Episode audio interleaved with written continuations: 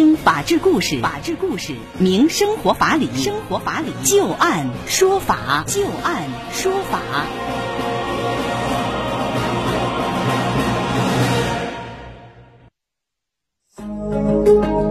北京时间的十八点零三分，您现在正在关注收听的是石家庄广播电视台农村广播，在每天的傍晚六点到六点半为您带来的就案说法，我是志金。我们会在每天的节目当中就一些真实发生的案例来邀请我们的法律顾问，帮助大家分析其中所蕴含的法理和人情。今天节目当中，我们将会连线的法律顾问是张玉柱律师。今天节目当中，我们首先要和您说到的第一个案子啊，是有关于直播带货销售仿冒手机的一个事情。主播通过直播间销售仿冒的手机，消费者起诉主播以及直播的平台承担赔偿责任。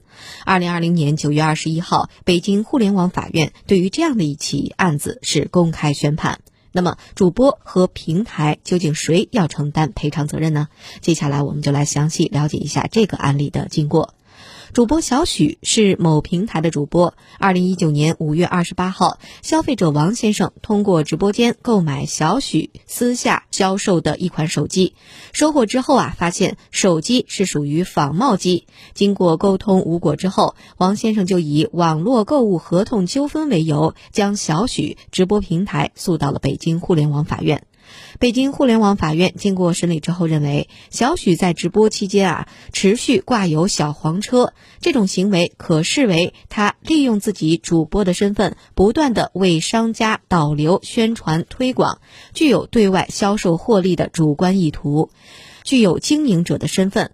而王先生在购买了手机之前，观看了小许直播，已经持续半年时间之久。对于小许是心存信赖，小许私下直播带货交易行为是其利用自己的主播身份导流，并且实现流量的变现，应该认定为经营行为。应当注意的是，一般情形下，主播不参与实际交易，不具有经营者的身份。但主播如果除了带货行为之外，也参与到了商品或者是服务的提供和经营当中，成为了商品或者是服务买卖合同的相对一方，则具有了经营者的身份，需要承担经营者的责任。小许在使用手机半个月之后方进行转让，那么他应该对于手机的外观以及实际的使用情况是有了解的。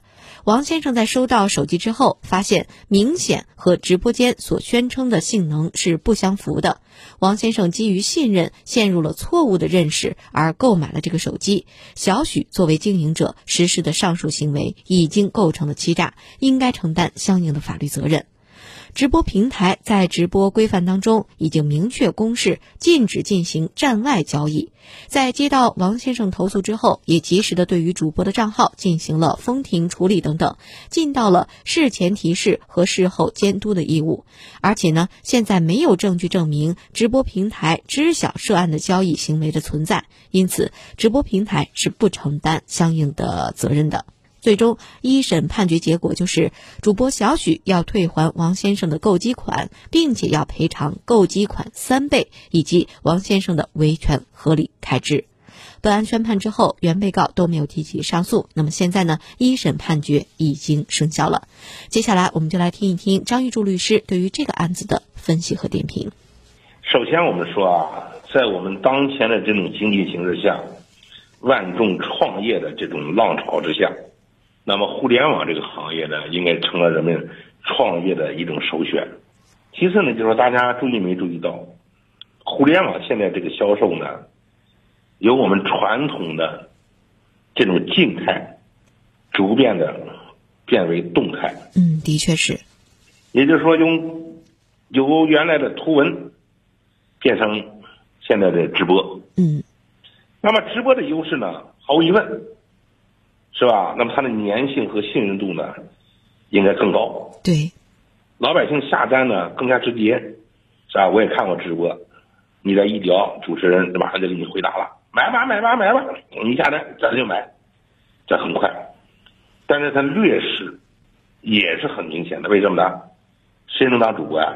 任何一个人都能当，谁能在这卖啊？谁都可以在这卖。所以说劣势呢，就是门槛低。那么门槛低了，造成的后果是什么？良莠不齐，鱼龙混杂。所以说呢，他这种销售呢，这种模式呢，对于销售者，他这个选择性就比较差。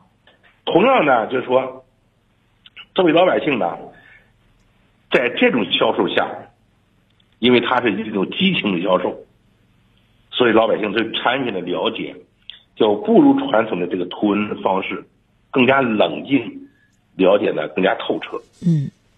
那么在这个时候呢，就涉及到老百姓在购买商品的时候，就涉及到什么呢？商品的价格、商品的价格、价值，这个假货、欺诈，涉及到这些问题了。嗯，就像这个事件当中出现了这个问题了，因为对主播的信任最后呢。买到假货了，所以说呢，我们这个当中呢，这个事件当中呢，可以说是个非常典型的直播欺诈、主持人欺诈。那么我们说啊，如果仅靠互联网它自己监管，能不能杜绝这种事情呢？我觉得很难。所以说呢，作为国家有关部门呢，应该出台对互联网行业有针对性的相关的。法律法规相关的政策，能够积极的宣传正能量，保护老百姓的合法权益。